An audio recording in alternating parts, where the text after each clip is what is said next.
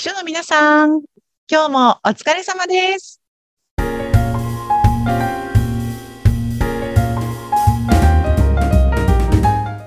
秘書の皆さん、こんにちは。秘書寮編集長佐々木です。こんにちは、インタビュアーの山口智子です。えー佐々木さん、昨日2月14日、バレンタインデーでしたね。いやー、もう、とんと何にも関係ない世界に来てしまいましたが、山口さんは何したんですか？いや、同じく関係ない世界にいますね。はい。でもなんかすごい高いチョコレートとか売ってるらしいですよね。おーすごい、一粒ね、ね1000円、2000円とか。ねうんた自分で食べたいですけどね、私は。そうですね、自分のためのチョコは買うかな。うん。本当は、本当とんとそんなドキドキとかもないし、えーご無沙汰なバレンタインでしたが、でも、こう、秘書の皆さんとか、ね、会社にお勤めの方は、どうなんだろう。今もあんまりないのかな。チョコをやっぱり。えー、どうなんだろう。でもやっぱり、上司のところに持ってくるっていう社員の方がいらっしゃるかもしれないので、そこの管理っていうか、誰に何もらったのかみたいなところ、秘書さんが帳簿をつけてるっていうケースが多いような気がします。おー、そっかそっか。ね、あと、上司のところに何かを持ってくる女子社員に対して、あ、今会議中なのよ、まだ30分で終わるからまた来てね、みたいな、なんかそういうやりとりはあったのではないかなとお察ししますけれども、忙しい中お疲れ様です。ね、じゃあ昨日はちょっと忙しかったかもしれません。佐々木さんもね、秘書をしていた当時は、そんなこともあったんですか？そう、なんか持ってくる女の子たちがいっぱいいたので、私は何も差し上げておりませんでしたが、はいはい、並んで並んで、つって、あの、渡した後に、ちょっと私、私のところに何もらったか見せてくださいねって言って、あの、記録をつけて、でホワイトデーの時の、えー参考にしていただいてましたけどね、このリストを。うーん、なるほどです。やっぱりそういうはい。業務があるわけですね、秘書の皆さんは。はい。私はめんどくさいなと思いながらやっている、あの、やさぐれた秘書でございましたけども、きっとあの、これを聞いてくださっている秘書さんたちは、ね、危機として、してくださっているのではないかなと思ってます。えひとまずお疲れ様でした。お疲れ様です。ですね。さてさて、じゃあそんな頑張っていらっしゃる秘書の皆さんのための EP カレッジ、この番組でも何度かお伝えしてますが、これ、また新たな期が1月からスタートしたんですよね。そうなんです。今年の1月頭から1月7日に開校したのかな？日曜日から。はい。また新たな期が始まりまして、6ヶ月間かけて勉強していこうといううん、うん。のが始まってまして、次はね、また4月に開校の予定なので、もしこれを聞いてらっしゃる方で、書としてもうちょっとステップアップしていきたいなとかっていう方いらっしゃったら、ぜひお待ちしております。うんこれはまた説明会とか。そうなんです。なんか今体験会というふうに呼んでるんですけれども、EP カレッジの中でどんなことが学べるのかとか、あの、どういったことを、えー体感できるのか、みたいなことをちょっと感じていただくような会をやっておりまして、えっと、今日が15日だから、今月だと、2月の24日土曜日も11時15分から、あの、体験会、EP カレッジの体験会がありますので、ぜひそちらいらしていただけると、ああ、こういうことが学べるんだ、みたいな風に、あの、実感していただけるんじゃないかなと思います。ですね。ぜひ2月24日11時15分。あうん。やるなという方はぜひぜひね、いらしていただきたはい。いた、はい。無料なので、ぜひ、遊びにいらしていただいて。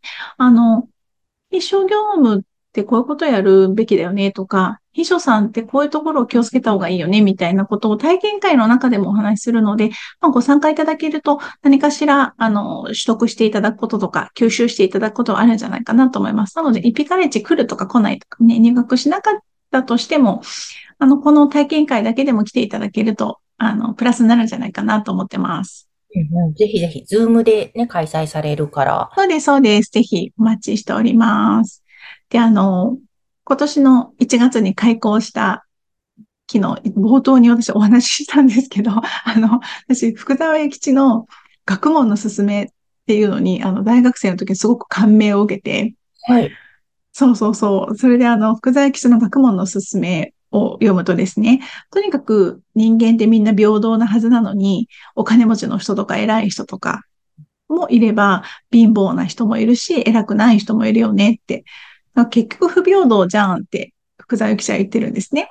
で、これ何なんだろうねっていうところから学問の進めは始まるんですけれども、それに対して福沢吉がこう回答してる内容というのが、もうこれは全部世の中のあの差っていうのは、あの、学んだか学ばないかによってできてるんだと。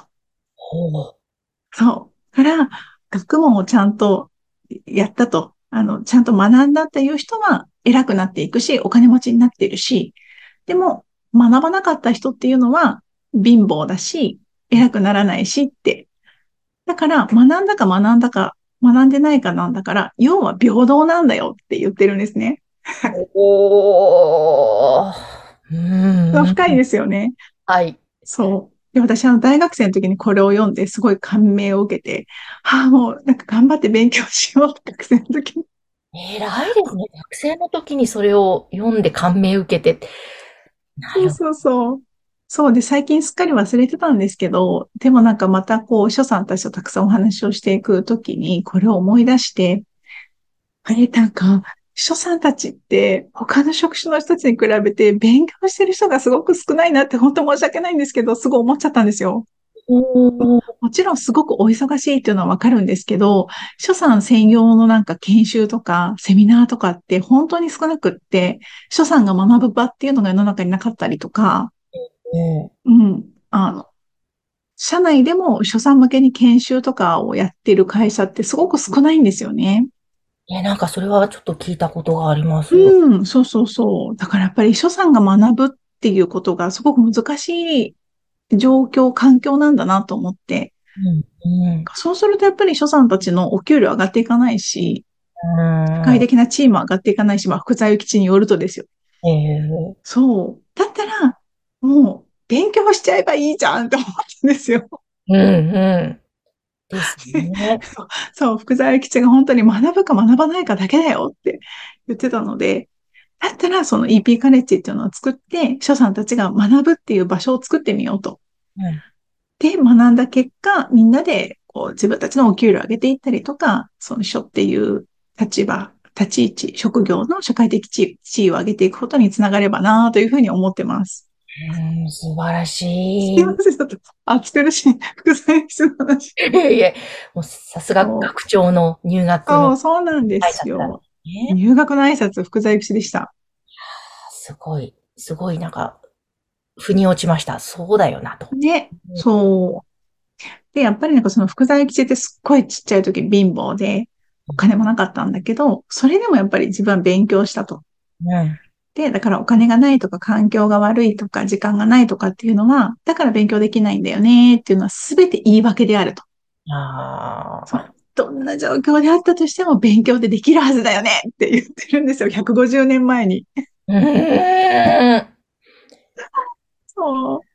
なんかそう言われてしまうと、なんかこれだけ豊かな国で命の危険とかもなくって、ね、寒さ、暑さとかも割としのげる時代に生きているのに、勉強しないのはなんかちょっと罰当たりだなと思って。そうですね。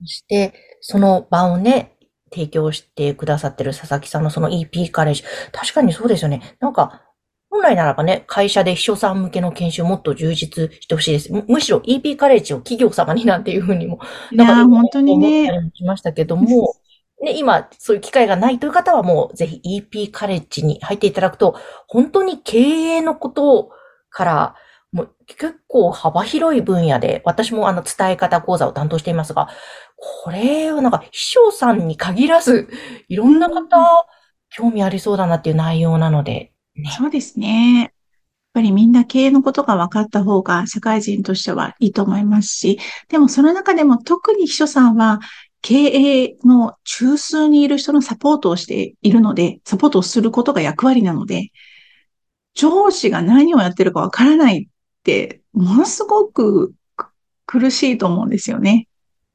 だから、やっぱりそこをきちんと理解して、上司は今こういう状況でこういうことをやっていて、ここに取り組んでいて、だから自分をこういうサポートをしようっていうふうに、上司がやってることと自分の仕事がつながる瞬間っていうのが、あの、学んでいくことによってたくさん増えてくると思うんですよね。